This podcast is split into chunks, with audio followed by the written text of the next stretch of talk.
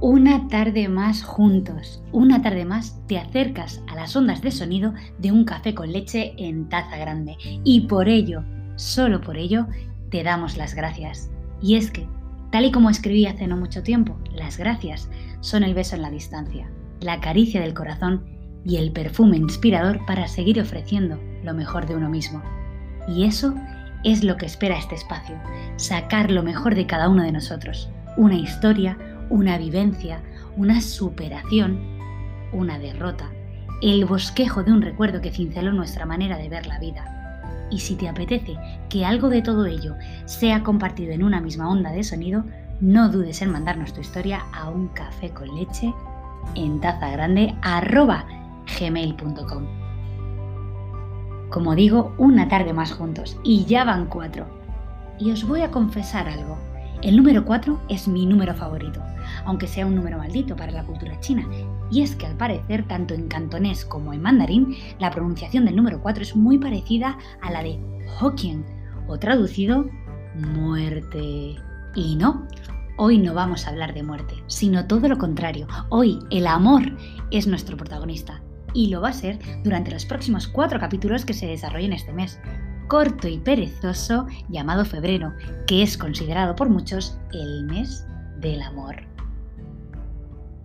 Pero, ¿qué es para ti el amor?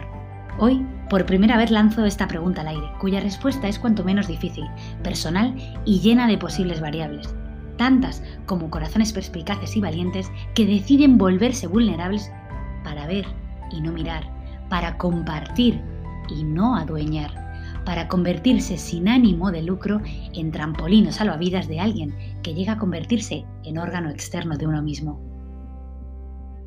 Un poco de todo ello sintió Carlota cuando tejió los primeros hilos de su particular y curiosa historia de amor. Algo real, con tintes de película americana, que hoy hará las delicias de todos nosotros. Espero que vuestra imaginación sea capaz de recrear a través de las palabras el escenario de esta bonita historia de amor. Recuerdo, era noviembre y mi amigo de la infancia Fran vino a buscarme a mi nuevo pisito alquilado de la calle Madera. Era un bajo interior de apenas 25 metros cuadrados. Gracias a la ayuda de mi hermano y mi abuelo, había dejado ese microespacio como el Palacio de Buckingham. Y yo me sentía una reina por tener por fin un apartamento mío, y solo mío. Ese día el frío era insistente, pero un tímido sol se aferraba entre rayo y rayo a calentar las gélidas calles de Madrid. Me sentía poderosa, bella, fuerte. Ese día sentía poder con todo. Vaya Carlota, estás impresionante.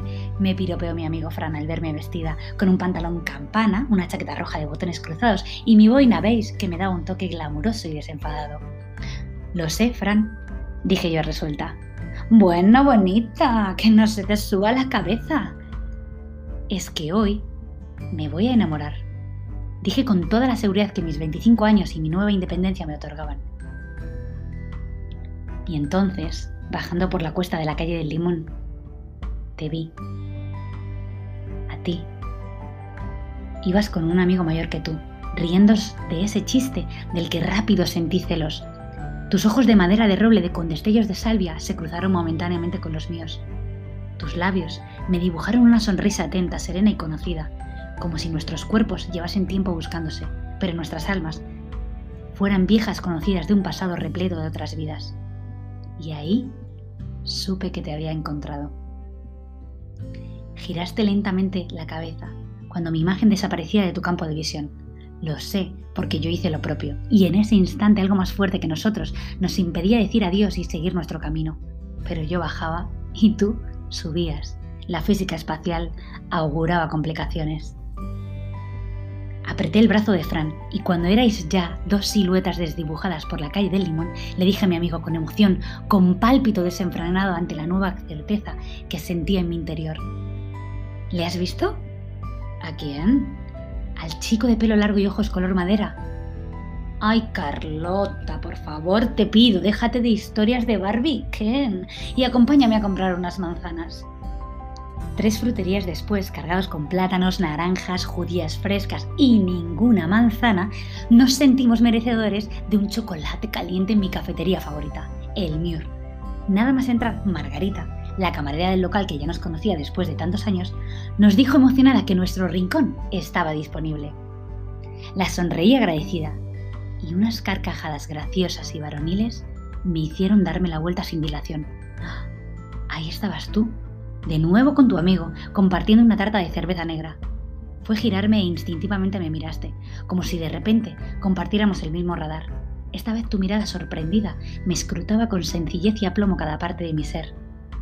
Me paralicé, sonriendo, congelada.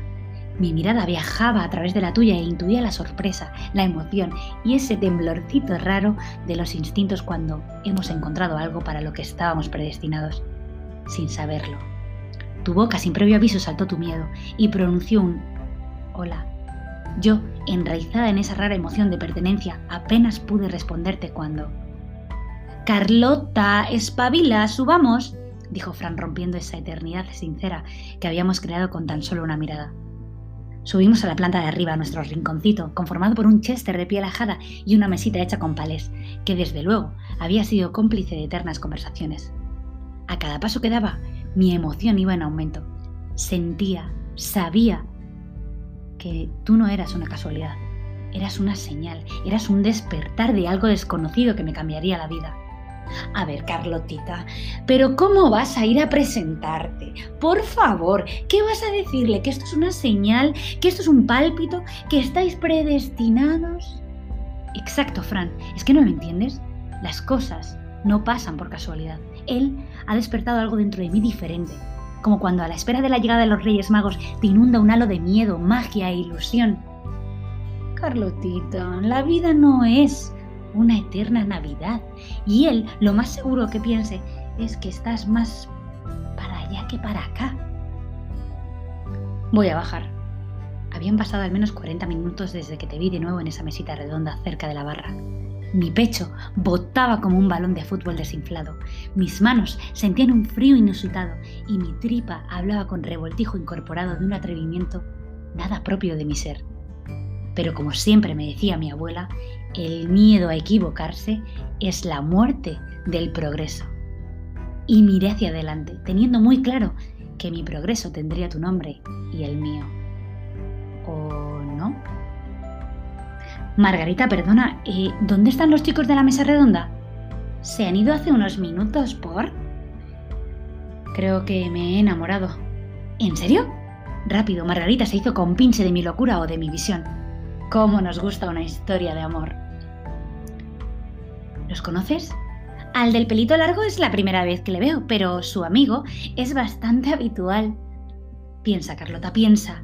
No podía dar la partida por perdida y tampoco quería dejarle al destino la tarea de acercarme de nuevo a él. Yo lo tenía muy claro e iba por ello, a riesgo de parecer una enajenada. Dame boli papel, Margarita. No sé si creo en el destino, pero hoy el mío me ha concedido verte de soslayo en dos ocasiones. La primera me sorprendió, la segunda me confirmó que debía conocerte y darle cabida a una conversación pendiente. Y aquí estoy yo, como una loca expuesta a la burla de todos, pero convencida de que me inspiras y querría conocerte. Podrás pensar que esto es irracional, un sinsentido de una persona que no está en sus cabales. O podrías aventurarte y descubrir que hay más allá de estas siete frases. Este es mi número, porque la paura del error es la muerte del progreso. El miedo a equivocarse es la muerte del progreso. ¿Y tú? ¿Cuánto miedo tienes? Dejé la nota a Margarita y ella, emocionada por convertirse en mi cómplice y co-creadora de una posible bonita historia de amor, prometió dársela al amigo, de ese chico cuyos ojos color madera de roble cambiaron el trayecto de mi vida. Continuará Uy, qué emoción estas historias, a mí me encantan. Personalmente soy fan absoluta del amor y espero que os haya gustado este primer pedacito de una historia que se alargará y nos acompañará cada semana de febrero. Y aunque nos duela decir hasta pronto, os deseamos una maravillosa semana, llena de sorpresas inesperadas, que no vienen acompañadas de fuegos artificiales y bandas sonoras, sino de una sonrisa, un abrazo, una mirada de comprensión o un te quiero a la hora de acostarse. Y terminamos con una bonita y entrañable cita que dice, eso que hoy parece una locura, mañana será uno de tus mejores recuerdos.